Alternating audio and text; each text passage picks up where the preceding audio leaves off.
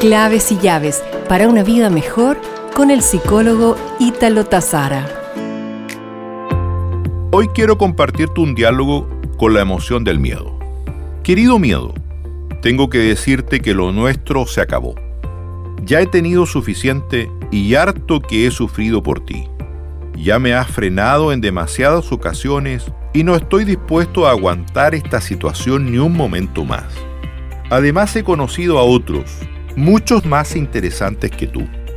Estos se llaman valor, esperanza, ilusión, fortaleza y voluntad. Así que me despido, porque me voy con ellos. Recuerda, el miedo paraliza.